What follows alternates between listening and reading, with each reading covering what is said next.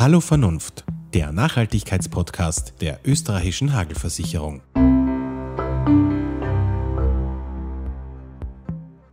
Herzlich willkommen zur vierten Folge unseres Podcasts Hallo Vernunft. Ich freue mich, dass ich heute einen Gast begrüßen darf, der vielen wahrscheinlich ein Begriff ist und der viel Interessantes zum Thema Nachhaltigkeit zu sagen hat, den Leiter der Abteilung Wirtschafts-, Agrar- und Europafragen beim österreichischen Raiffeisenverband, Herr Diplomingenieur Josef Blank. Herzlich willkommen.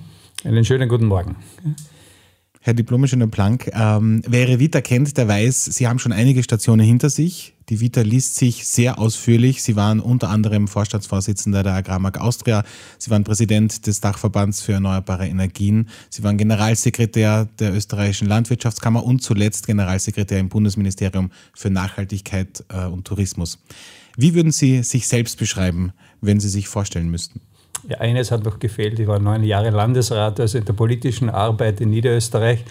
Ähm, wie würde ich mich beschreiben? Ich äh, versuche immer den, den großen Themen, den großen Herausforderungen zuzugehen, daraus äh, strategische Dinge abzuleiten, die wichtig sind, um einen guten Weg für die Wirtschaft, äh, für mich war es oft wichtig, auch für die bäuerlichen Betriebe, davon abzuleiten und äh, auch Mut zu machen, Mut zu machen zur Veränderung, denn wir stehen nicht nur jetzt, sondern eigentlich auch in den letzten Jahren immer wieder vor großen Veränderungen. Und es ist entscheidend, daraus die positiven Dinge auf den Boden zu bringen, um dann gestärkt in die Zukunft zu gehen. Das ist oft gelungen, ist nicht immer gelungen. Wenn Sie sagen viele Jahre, äh, dann möchte ich sehr weit zurückblicken wobei nicht ganz so weit, Sie schauen sehr jung noch aus. Ähm, Sie kommen auch selbst äh, aus einer Bergbauernfamilie. Wie kam die Entscheidung damals zu sagen, okay, ich mache das auch zum Beruf und ich möchte auch etwas bewegen? Ja, das ist äh, auch ein bisschen mit Zufällen verbunden. Also ich komme aus einem bergbaulichen Betrieb ganz abgelegen, der nächste Nachbar einen Kilometer weg. Äh, und bin dort in der Mitte sozusagen eine ältere Schwester, einen jüngeren, deutlich jüngeren Bruder aufgewachsen und da war so ein bisschen das Thema, äh, gelernt habe ich ganz vernünftig, äh, probieren wir es einmal mit einer Weiterbildung. Das war damals überhaupt nicht selbstverständlich. Und irgendwann war dann klar, dass der jüngere Bruder zu Hause äh, nachfolgen wird. Und ich bin dann den Weg gegangen, Universität für Bodenkultur und dann eingestiegen in die Interessenvertretung. Ja, dann haben sich Interessen gebildet und so gesehen ist der berufliche Weg nicht sehr konstant oder sehr stet gewesen, sondern durchaus auch ein bisschen mit äh, neuen Herausforderungen. Aber das hat mich immer interessiert. Aber Sie kennen die Berglandwirtschaft und äh, ich habe gesehen, Sie haben auch in Bregenz bei einer Veranstaltung genau zu diesem Thema gesprochen. Ähm, jetzt geht es um kleine Bergbauernbetriebe. Die haben immer mehr Probleme. Sie haben Probleme, Nachfolger zu finden. Sie haben auch Probleme mit dem Preisdruck. Darüber sprechen wir später noch. Ähm, wie romantisch ist die Vorstellung überhaupt noch heute einen Bergbauernbetrieb zu bewirtschaften? Hat das eine Zukunft? Ja, es hat auf jeden Fall eine Zukunft, aber Romantik ist vielleicht nicht wirklich der Begriff, der da passt, sondern er muss für die jungen Menschen, für die Menschen, die dort sind, attraktiv sein. Attraktiv, äh, dort langfristig ein Einkommen zu erzielen, gerade in kleinstrukturierteren Regionen, nicht nur in der Berglandwirtschaft, sondern generell ist es oft notwendig, dass die Familie auf mehreren Beinen steht. Da ist der Weg in der Landwirtschaft nur einer der entscheidend ist, sondern da ist auch wichtig, was kann die Frau, was kann der Mann machen, was kann, können die Eltern tun, vielleicht auch außerhalb der Landwirtschaft. Darum haben wir gerade in Tourismusregionen mit Berglandwirtschaft sehr stabile Verhältnisse, weil das Einkommen auf mehreren Beinen steht und das ist in der Perspektive aus wichtig. Und Romantik deshalb nicht, weil wir nicht so tun dürfen oder uns auch nicht anliegen dürften, dass die Landwirtschaft irgendwo verklärt in der Vergangenheit mit Handarbeit stehen bleibt und der Rest der Wirtschaft entwickelt sich dynamisch weiter. Ich gehöre nicht zu jenen, die daran glauben, dass die Konsumentinnen und Konsumenten mit dem Handy durchs Land fahren und die Bauern beim, bei der Handarbeit filmen und sagen, schön ist es. Und in dem Moment, wo die aber moderne Technologien einsetzen, dann sagen, wow, da läuft etwas schief.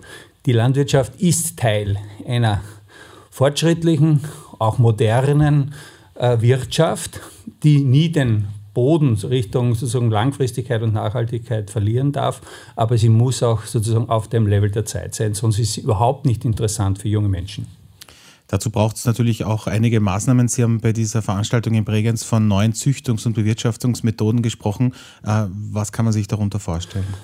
Naja, die Herausforderungen für die, für die Landwirtschaft insgesamt sind ja groß. Auf der einen Seite wahrscheinlich die größte Herausforderung per se in der Perspektive äh, die globale Erwärmung.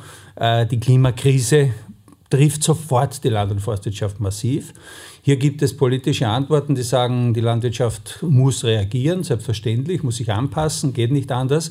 Auf der anderen Seite, gerade jetzt aktuell der Green Deal auf europäischer Ebene sagt, wir müssen weniger Input in der Landwirtschaft haben, weniger Düngemittel, weniger Pflanzenschutzmittel, weniger sozusagen Antibiotika, zum Teil in der Tierhaltung.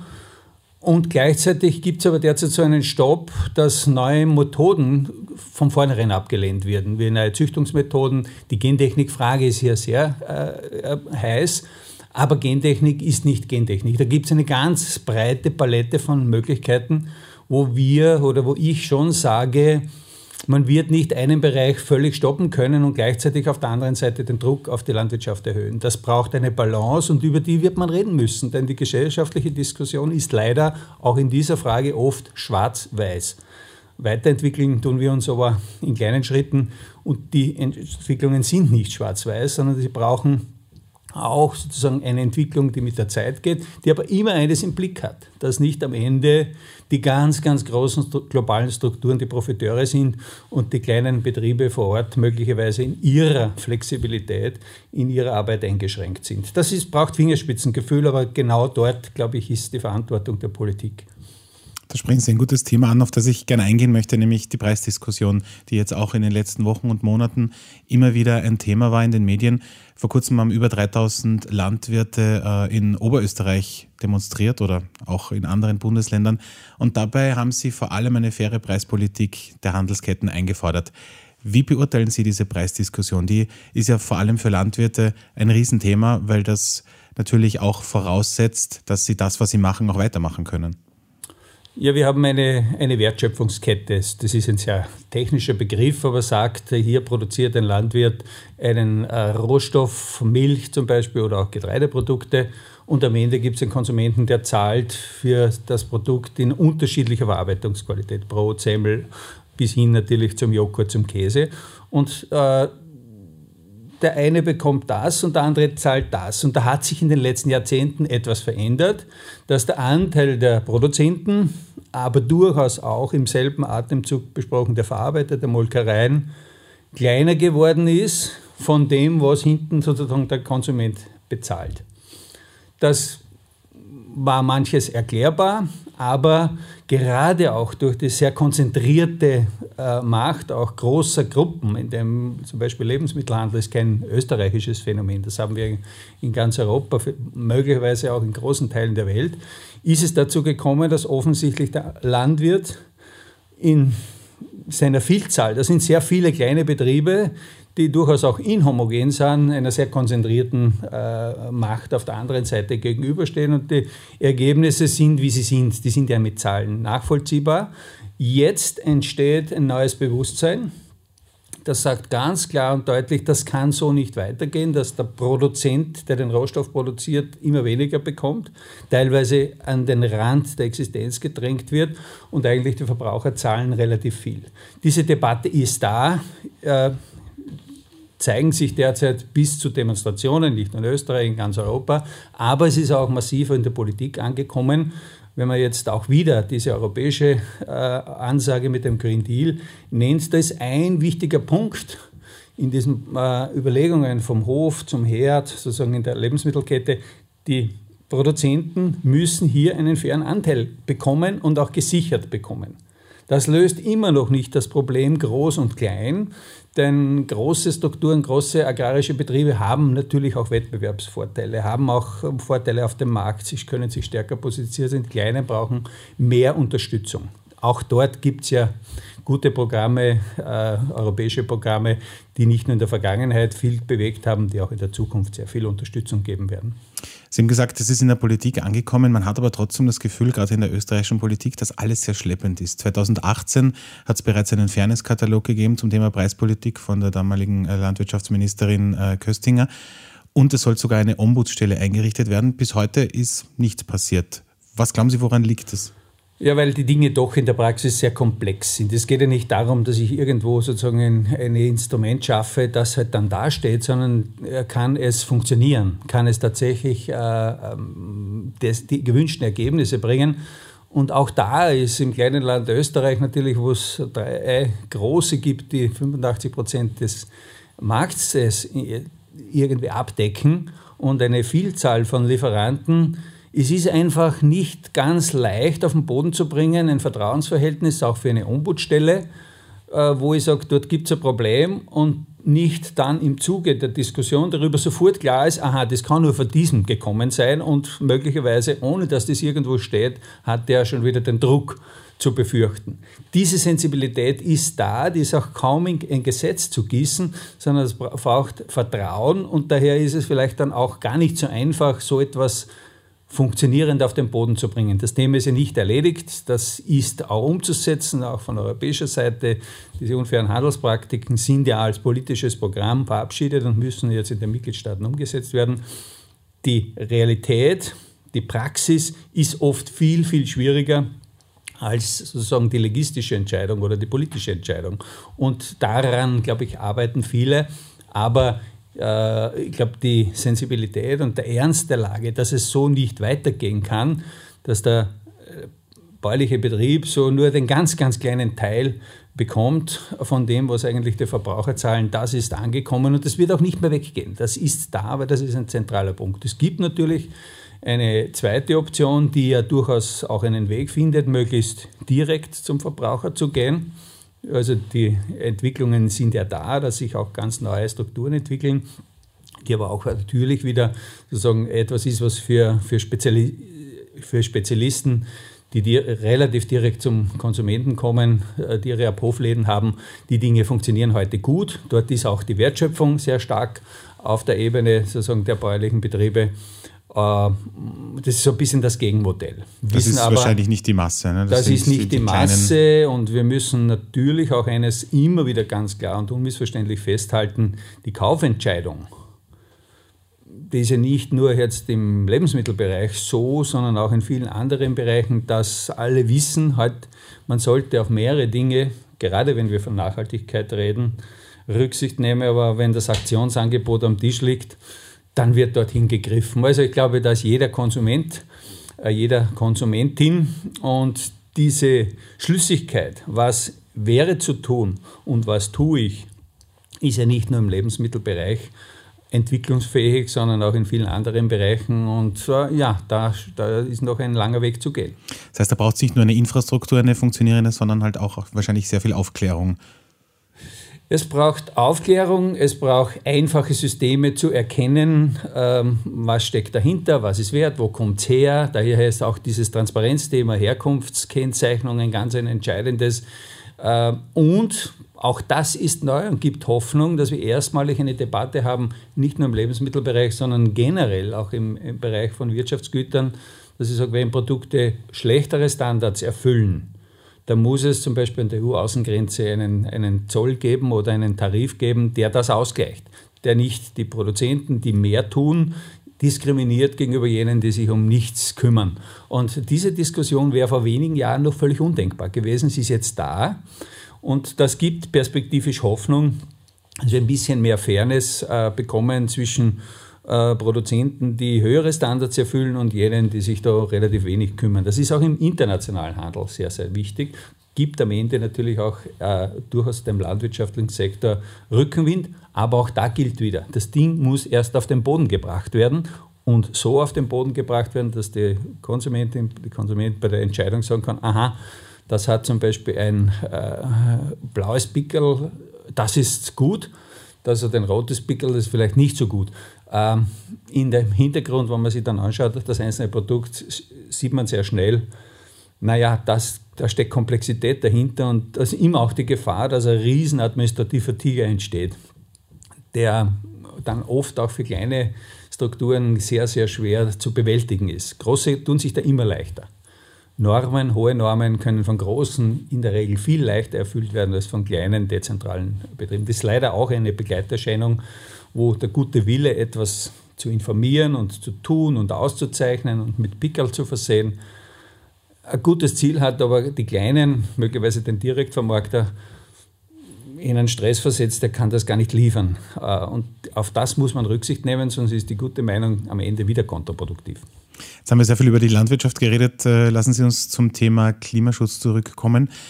Es gibt ein neues Regierungsprogramm, das sich sehr ausführlich mit dem Thema Klimaschutz befasst, wenn man es durchliest und sich auch an den Pariser Klimazielen orientiert. Der österreichische Raiffeisenverband hat aber zusätzlich eine Liste an Vorschlägen herausgebracht, äh, die Sie sozusagen als Vorschlag für die österreichische Bundesregierung angebracht haben. Sind Ihnen die Forderungen im Regierungsprogramm zu wenig? Ja, ich glaube, es, äh, es ist nicht, dass, dass, dass äh, das Regierungsprogramm jetzt das nicht abdecken würde. Es hat äh, einige äh, Überlegungen gegeben, die sehr konkret natürlich auf unseren Sektor abzielen. Also wir sehen uns im Regierungsprogramm derzeit recht gut abgedeckt, aber wie schon gesagt, der österreichische Raiffeisenverband deckt immer ab vom Finanzbereich sozusagen bis in den Warenbereich, also eine große äh, Palette. Das österreichische Regierungsprogramm ist sehr ehrgeizig, das sage auch ich, der da lange in unterschiedlichen Bereichen auch immer wieder zugearbeitet und mit in Verantwortung war. Äh, denn diese Klimaneutralität 2040 ist, die ist schon ganz ordentlich. Das muss man ehrlicherweise sagen. Da darf nicht viel Zeit vergehen jetzt, um die Dinge auf den Boden zu bringen. Und ich glaube, das ist das, was derzeit so ein bisschen dort und da Fragen aufkommen lässt. Schaffen wir es wirklich sehr kurzfristig, sozusagen die langfristigen Weichenstellungen auf den Boden zu bringen in der Klimapolitik, in der Nachhaltigkeitspolitik, dass diese Zielsetzungen, die notwendig sind, wenn wir uns ernsthaft um die Zukunft auf diesem Globus kümmern und nicht einfangen lassen von der Diskussion, das kleine Österreich kann da global eh nichts bewegen. Ähm, das auf den Boden zu bringen, das ist jetzt sozusagen die politische Kunst. Denn auch in Österreich ist so, dass wesentliche Gesetze, wie zum Beispiel das Erneuerbaren Ausbaugesetz, wieder eine Zweidrittelmehrheit im Parlament braucht. Und ja, das sind dann Hürden, die weit über die Regierung hinausgehen und vor allem nicht zu lange Zeit kosten sollten. Denn die wirkliche Herausforderung ist, dass die Wirtschaft die das ja dann umsetzen soll, braucht de facto einen Korridor Richtung die nächsten 20 Jahre und sie muss sich verlassen können. Dass das eingetaktet ist und das steht und ich sage jetzt auch jede zukünftige Regierungskonstellation übersteht, denn in vielen Bereichen müssen schlichtweg auch qualifiziertes Personal rekrutiert und ausgebildet werden, die die Dinge dann tun. Ich sage nur ein Beispiel. Wenn heute gesagt wird, eine Million Photovoltaikanlagen sollen am Dach landen, das ist eine Vervielfachung von dem, was wir jetzt tun. Und schon jetzt raufen die Photovoltaikinstallateure oder sozusagen Elektrounternehmen genügend Personal zu haben, um das jetzige Programm auf den Boden zu bringen. Wenn diese Frage, lassen wir die Förderpolitik einmal auf der Seite, auf den Boden gebracht wird, brauchen wir dort viel, viel mehr Personal, das qualifiziert ist und dann die Dinge umsetzen kann. Sanierung von Häusern genau dasselbe Thema. Das heißt, das braucht einen Korridor von 20, 25 Jahren. Dann investiert die Wirtschaft, dann kann auch das Geld mobilisiert werden. Das ist wahrscheinlich noch das geringste Problem, weil jeder sucht ja Möglichkeiten, sozusagen irgendwo langfristig in diese Richtung zu gehen. Also dort, glaube ich, äh, ist der Weg schon um eine Spur weiter. Wenn Sie sagen Wirtschaft, wenn Sie von Wirtschaft sprechen, dann sprechen wir ja nicht nur von Unternehmen, die ähm, die Dinge produzieren, die wir später brauchen werden, um nachhaltig zu agieren, um zum Beispiel erneuerbare Energien äh, zu produzieren, sondern wir sprechen auch von Unternehmen, die bei sich in der Unternehmensstruktur nachhaltig agieren müssen. Und da braucht es wahrscheinlich auch Anreizsysteme. Also beim Thema ökonomische Nachhaltigkeit gibt es ja unterschiedliche Ansätze. Es gibt Dinge wie den Happy Planet Index, es gibt das Ökosozialprodukt als Gegenentwurf zum Bruttosozialprodukt. Haben Sie ein Patentrezept, wo Sie sagen, das wäre ein erster guter Schritt für ein Unternehmen, um nachhaltig zu handeln? Na, es gibt, glaube ich, das Patentrezept, glaube ich, gibt es ja nicht, weil es ja auch jedes Unternehmen ein bisschen anders ausschaut. Ich glaube, der entscheidende Punkt ist, dass bei allen Verantwortlichen äh, in der Geschäftswelt einfach angekommen ist, dass die Dinge jetzt äh, eine Richtung zu berücksichtigen haben, das heißt Nachhaltigkeit, das heißt Klimaschutz. Und zwar auf allen Ebenen. So, zum Beispiel ist äh, sehr, sehr wichtig oder wahrscheinlich sogar entscheidend, wenn heute im Bereich der Finanzwirtschaft das Thema grüne Finanzen, nachhaltige Finanzen wirklich auf den Boden kommen und plötzlich es heißt, Kohle hat da keine Perspektive mehr, Finanzierung von Kohle äh, kriegt einen Malus, wird Risiko bewertet und plötzlich sehen wir, dass hier ganze Dinge umgeschwenkt werden. Das, sind ganz, das hilft viel, viel mehr, als wenn in verschiedenen Regierungsprogrammen da der Ausstieg von Kohle irgendwo definiert ist. Wenn dort in der Finanzwirtschaft diese Dinge ankommen. Da bewegt sich sehr viel momentan, aber es ist noch immer nicht überall ganz angekommen. Das muss man ehrlicherweise sagen. Das ist ein Prozess. Ich glaube, da bin ich äh, sehr optimistisch. In den Unternehmungen, wie schon gesagt, glaube ich, ist dann der Durchbruch geschafft, wenn es nicht darum geht, irgendwo einen Nachhaltigkeitsbericht zu haben und den gehen wir dann ab und das haben wir gemacht, sondern wenn das im Geschäftsleben sozusagen wirklich gelebt wird. Da ist noch viel zu tun, das ist überhaupt keine Frage. Aber auch da, wenn man sich die letzten Jahre anschaut, sehen wir doch, dass das Ding deutlich an Fahrt aufnimmt. Und wie schon gesagt, äh, am meisten Hoffnung gibt äh, die Signale, die derzeit wirklich auch aus der Finanzwirtschaft kommen, wo angekommen ist, wir kriegen ein riesen Risikoproblem auf diesem Globus, wenn wir nicht also hier neu eintakten. Und das ist ein ganz wichtiger Hebel neben den politischen Dingen, die, die auch passieren natürlich. Denn was die Europäische Kommission jetzt mit dem Green Deal und mit dem Programm für Europa auf den Tisch gelegt hat, das muss jetzt erst runtergebrochen werden, ist eigentlich von den Inhalten her schon eine klare Ansage. Sie haben jetzt gerade die Finanzierungen angesprochen, die ich sehr spannend finde, weil das ist auch eines ihrer oder eine ihrer Forderungen in diesem Vorschlag an die Bundesregierung, dass wirtschaftliche Anreizsysteme geschaffen werden, dass man nicht mit Strafen arbeitet, sondern mit Belohnungen, um es runterzubrechen, also sprich zum Beispiel steuerliche Erleichterungen bei der Anschaffung von nachhaltigen Gütern. Ähm, ist das etwas, was äh, realistisch bald umsetzbar ist oder, oder wird es da auch wie bei anderen Dingen einfach sehr, sehr lange brauchen? Ich glaube, dass, äh, dass hier schon gerade in Österreich ein paar Dinge jetzt äh, äh, endgetaktet sind und auch Richtung Steuerreform 2021 sozusagen hier in der intensiven Debatte stehen wird, weil sozusagen das, was hier unter Ansage ist, eine stärkere ökologische Ausrichtung der Steuerreform ist ein unfassbar breites Paket, äh, wo solche Dinge drinnen sind. Kleine Sachen sehr schnell. Also ich sage, wenn ich Strom selbst erzeuge, dann soll ich nicht die ganze Liste an Steuer zahlen, wenn ich ihn selber wieder verbrauche. Also da gibt es ja viele Dinge, die oft im Kleinen viel bewegen. Also da sind die Weichen gestellt in diese Richtung. Aber jetzt geht es um diese Dinge, sagen, alles, was langfristig nachhaltig schlecht für die Zukunft ist, muss in dem System einen ersten Schritt Richtung auch negativer Bewertung bekommen. Alles, was langfristig äh, positiv, muss äh, sozusagen einen äh, positiven Touch bekommen. Warum ist aber ein wesentlicher Punkt dabei, dass man den nicht übersieht, das ist natürlich auch die soziale Verträglichkeit. Denn es läuft schon äh, immer gewisse Gefahr mit, dass äh, jene, die das Geld haben, jene, die die Güter haben, diskutieren, wie die Welt besser werden sollte und dann große Entscheidungen machen, wo dann jene, die sich schwerer tun, plötzlich nur Stress haben. In Menschen, die in sozial schwächeren äh, Häusern wohnen, denen zu sagen, okay, ab morgen gibt es noch mal eine andere Heizung, das kostet alles mehr Geld, ist schwierig, wenn schon jetzt sozusagen das Geld voll ausgelastet ist mit den Lebenshaltungskosten. Das heißt, es braucht auch diese Begleitung, dass äh, eine ökosoziale äh, Steuerreform, eine Umtaktung sozusagen wirklich auch die Schwächeren mit die Chance gibt, mitzugehen. Das ist sehr kompliziert, darum braucht es auch die Diskussion, die jetzt äh, beginnen wird und stattfindet, denn ansonsten geht es tatsächlich, wird es nicht ans Ziel gehen, weil jene Gruppen die schwächer sind, fühlen sich dann am Ende nur als Zahler oder Benachteiligte. Das ist jetzt innerhalb eines wohlhabenden Landes wie Österreich wichtig.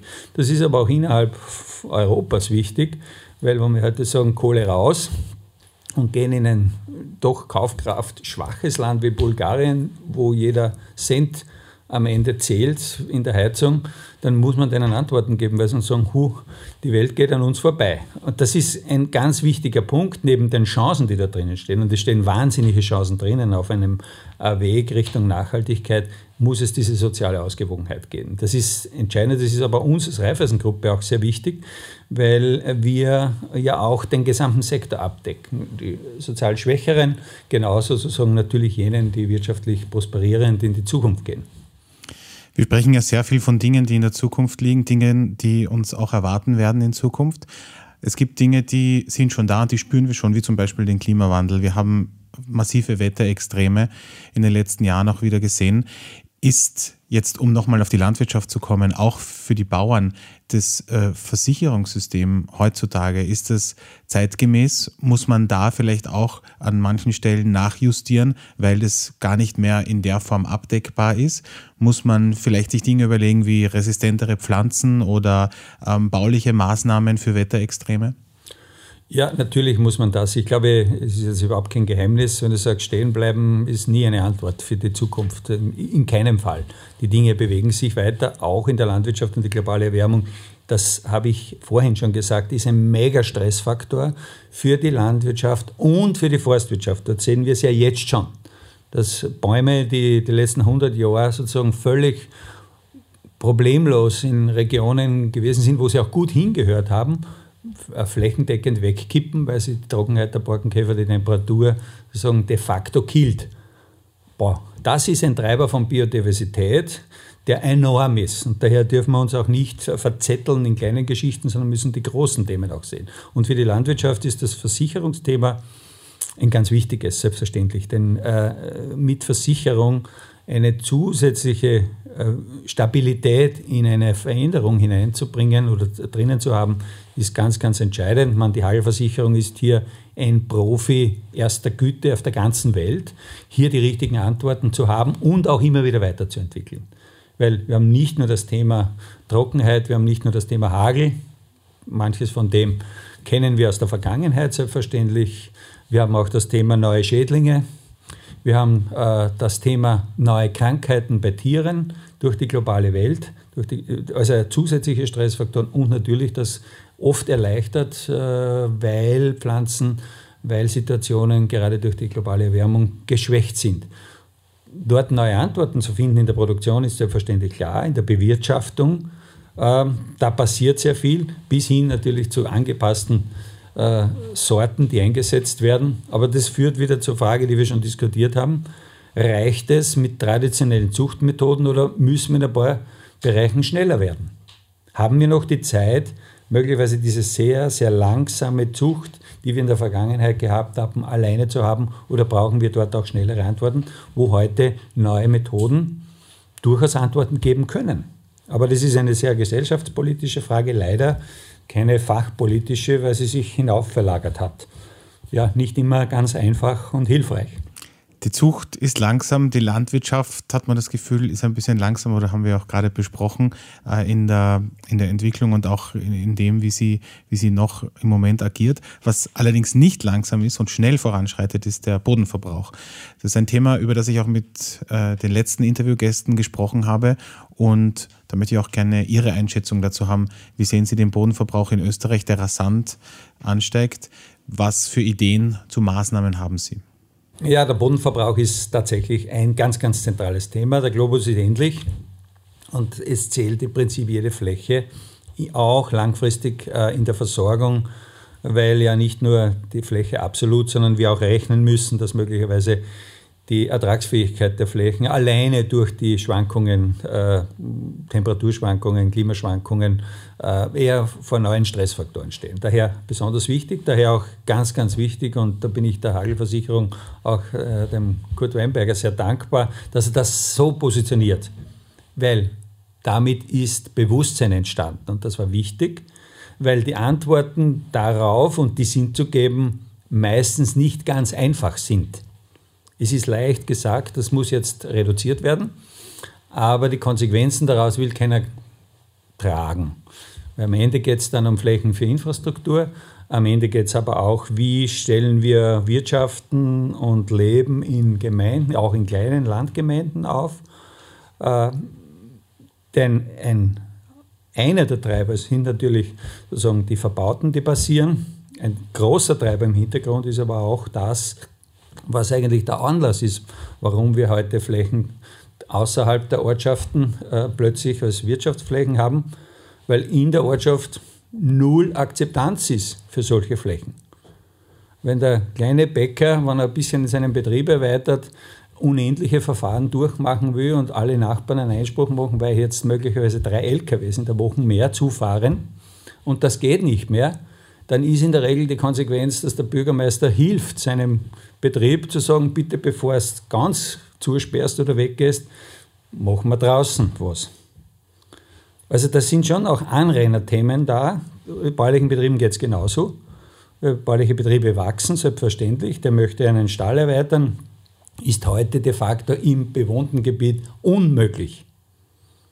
Um diese Betriebe nicht zu verlieren, wird der eine oder andere draußen sozusagen einen sogenannten Aussiedlerbetrieb bauen, mit allen Dingen, die verbunden sind. Neue Straßen, neue verbaute Flächen, neue äh, Zuleitungen, Infrastruktur, wo alle sagen, ist ja verrückt und wahnsinnig, aber das hat alles seine Geschichte. Natürlich ist das Thema, wo bauen wir die Straßen, wo bauen wir andere Infrastrukturen, ganz äh, massiver. Ähm, aber das ist nur ein Teil der Geschichte. Und daher ist die Antwort zu geben, immer Punkt 1, das glaube ich ist angekommen, Bewusstsein, da haben wir ein Problem. Und das Punkt 2 ist dann das Ringen nach Lösungen, die aber individuell immer für die Region passen. Und da ist zwischen, wenn ich jetzt sage, einer Großstadt und einem Ballungsraum Wien und in einem Bergdorf äh, in Tirol oder im nördlichen Waldviertel die Antwort nicht immer ganz die gleiche. Weil der eine hat Stress, dass er überhaupt noch was machen kann. Beispiel Vorarlberg, wo das Land knapp ist, die sind dieses Thema aus einer völlig anderen Perspektive als möglicherweise der Waldviertelbetrieb, der sagt, ich bin froh, wenn überhaupt jetzt irgendwo wer was macht, damit man nicht die letzten Leute auch noch davon rennen äh, aus dem Gebiet. Und das heißt, wir brauchen in der Antwort angepasste Lösungen und ich denke, über die Raumordnung auf der einen Seite, aber auch, es müssen andere Rechtsbereiche solche Lösungen zulassen, äh, dass in der Ortschaft auch Bewegung möglich ist, Entwicklung möglich ist. Wenn das nicht möglich ist, ist automatisch das draußen. Und jetzt sage ich ein spannender Punkt, aber das ist derzeit sehr aktuell. Natürlich auch Photovoltaik, großes Thema, soll ja ausgerollt werden. Und ich glaube, dass hier schon im Vorfeld jetzt die Diskussion läuft, dass man sagen, und wo sicher nicht, wo werden solche Anlagen sicher nicht stehen, ist, ist sehr hoffnungsfroh, weil man jetzt frühzeitig sieht, dass man hier schon im Vorfeld Antworten geben muss. Bitte in erster Linie aufs Dach und nicht um, ja, draußen in die Fläche. Und trotzdem haben wir genug Platz, Photovoltaik grenzenlos mehr oder weniger auszurollen. Also da bewegt sich sehr viel. Ich glaube, da sind auch Antworten äh, möglich, die aber in der Umsetzung natürlich ihre Komplexität haben. Der arme Bürgermeister steht ja da natürlich auch immer wieder mittendrin. Und man darf nicht eines tun, dass man sagen, und dort ist der einzig Schuldige daran. Das ist nicht der Fall. Da würden wir wirklich auf die Falschen zeigen. Ich glaube, die Bodenbündnisgemeinden ist eine, eine ganz gute Initiative, die das auch vormacht, wie, wie es anders geht und wie man Dinge auch anders nutzen kann. Weil was man schon sagen muss, ist, dass äh, in den letzten Jahren auch am Land zum Beispiel Supermärkte auf Felder gestellt wurden und nur Ebenerde gebaut wurden. Also genau. Hier könnte man zum Beispiel schon Photovoltaikanlagen draufstellen. Ja, ich glaube, dass, dass natürlich massive Fehler passiert sind, weil dieses Bewusstsein nicht da war. Weil wir sagen, äh, Supermarkt auf, dem, auf, der, freien Fläche, das ist der Wächst des geringsten Reh, der Standesfläche kostet wenig, äh, also machen wir das. Also natürlich würde man sagen, das wird vorbei sein müssen. Also wenn so ein neues Geschäft ist, wird halt das mehrstöckig, unten eine Parkanlage und wir brauchen plötzlich nur mehr ein Drittel der Fläche. Also da gibt es sehr einfache Antworten und wenn ich sage, ab diesem Zeitpunkt funktioniert es nur so, dann ist es auch keine Diskriminierung, dass ich sage, der hat noch so und der nicht. Das braucht natürlich Mut, äh, Antworten zu geben. Und heute kann man sagen, und wenn wir das schon haben, dann legen wir noch eine Photovoltaikfläche oben drauf. Auch dort wird es einen gewissen, äh, eine gewisse Motivation, Klammer, vielleicht sogar Zwang brauchen, dass das passiert, weil das natürlich oft dann äh, Investitionen verursacht, wo der eine sagt, eigentlich ist es nicht mein Geschäft, das sollen andere tun. Also es wird nicht alles freiwillig passieren. Man wird schon auch den Rahmen brauchen in die Richtung. Aber wie schon gesagt, das glaube ich, der Weg äh, ist äh, sichtbar, zeichnet sich ab. Und ähm, also da bin ich eher, eher optimistisch, dass am Ende des Weges auch gute Lösungen äh, kommen. Ist auch für uns als Raiffeisen-Gruppe ganz, ganz wichtig, mit unseren Lagerhausorganisationen dieses Thema mit auszurollen. Am Ende des Weges sind leider auch wir mittlerweile. Wir sind am Ende unseres Podcasts angekommen. Es war sehr, sehr spannend. Ich würde gerne noch äh, Stunden mit Ihnen weiter diskutieren. Vielen Dank, dass Sie da waren. Wir machen zum Schluss immer einen Wordrap. Ja. Bedeutet, ich sage Ihnen kurz einen Begriff oder einen kurzen Satz und Sie sagen mir, was Ihnen dazu einfällt. Klimawandel. Die größte Herausforderung, denke ich, für den Globus, aber auch für ein Land wie Österreich und für Europa eine der größten Chancen. Versorgungssicherheit ist wichtiger und wird, siehe Corona, momentan noch wichtiger. Bioökonomie. Äh, Bioökonomie ist ein Teil der Lösung von Rohstofffragen der Zukunft, aber mit Sicherheit nicht so, dass wir heute sagen, das ist alleine die Lösung. Netzwerk. Netzwerke sind immer wichtig. Äh, zum einen, weil sich Dinge oft leichter transportieren lassen, wenn man die anderen auch kennt und weiß, was sie tun, was hinter ihren Meinungen stehen. So gesehen bin ich ein großer Fan von Netzwerken. Die Europäische Union. Ja, für mich die größte Errungenschaft auf dem europäischen Kontinent der letzten Jahrhunderte und wünsche viel, viel Kraft, dass das große Ziel, das dahinter steht, nie aus den Augen verloren wird. Das wünsche ich mir. Ich wünsche mir eine optimistische Herangehensweise an diese spannenden Herausforderungen dieser Zeit. Auf der einen Seite globale Welt, auf der anderen Seite regionale Antworten ähm, und nicht permanent die Debatte, was alles nicht geht, weil man es sich nicht vorstellen will oder nicht vorstellen kann oder weil man ein bisschen bequem ist. Herr Diplom-Ingenieur vielen Dank fürs Gespräch. Vielen Dank. Das war Hallo Vernunft, der Nachhaltigkeitspodcast der österreichischen Hagelversicherung.